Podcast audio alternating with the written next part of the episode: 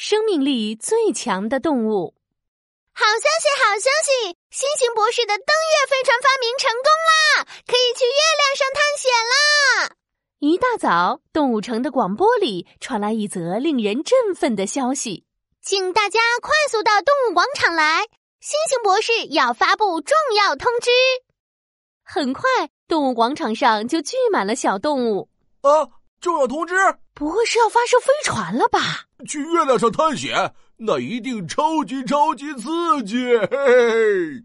就在大家七嘴八舌的时候，星星博士走到话筒前：“ 大家好，我是星星博士，我的登月飞船已经准备完毕，现在我要选一位宇航员，坐着我的飞船飞到月亮上去，有谁愿意报名呢？”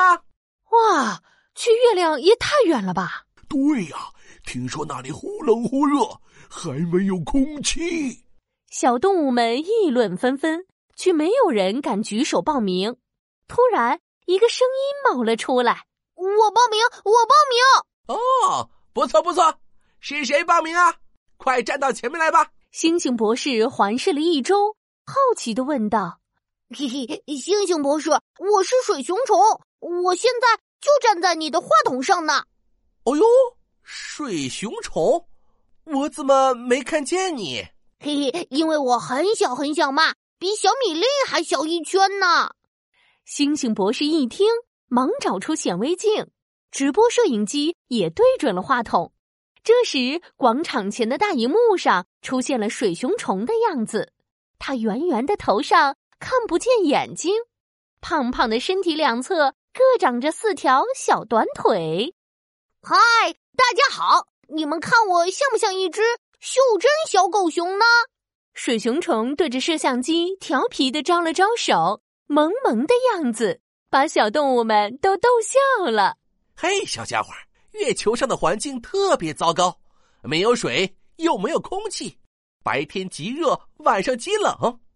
你这么一丁点儿，没盔甲，又没有硬壳。是当不了月球探险员的哟。水熊虫听了，把小脑袋一仰，两只小前腿交叉在胸前，大声的说：“嘿，别看我长得小，没有盔甲，可是我身体外面包裹着一层水膜，不怕冷，也不怕热。如果哪天它要砰的一声爆炸了，我肯定是地球上最后一个灭绝的动物。”听了水熊虫的自我介绍，星星博士非常惊讶。嘿，小家伙，光说可不行，得要先通过我的测试哦。没问题。于是，星星博士烧了一壶水，咕嘟咕嘟，一会儿水就烧开了。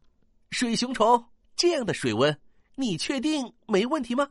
嘿，刚好够我洗个温水澡呢。只见水熊虫扑通一声就跳进水壶里。它一会儿仰泳，一会儿蛙泳，玩的可开心了。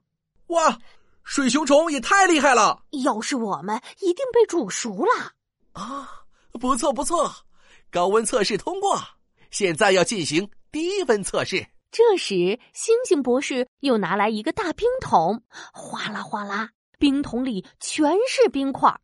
嗨，不就是冰吗？我正想凉快凉快呢。说完，水熊虫又在冰桶里睡起了大觉。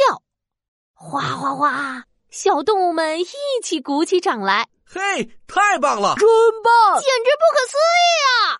星星博士也对水熊虫的表现非常满意。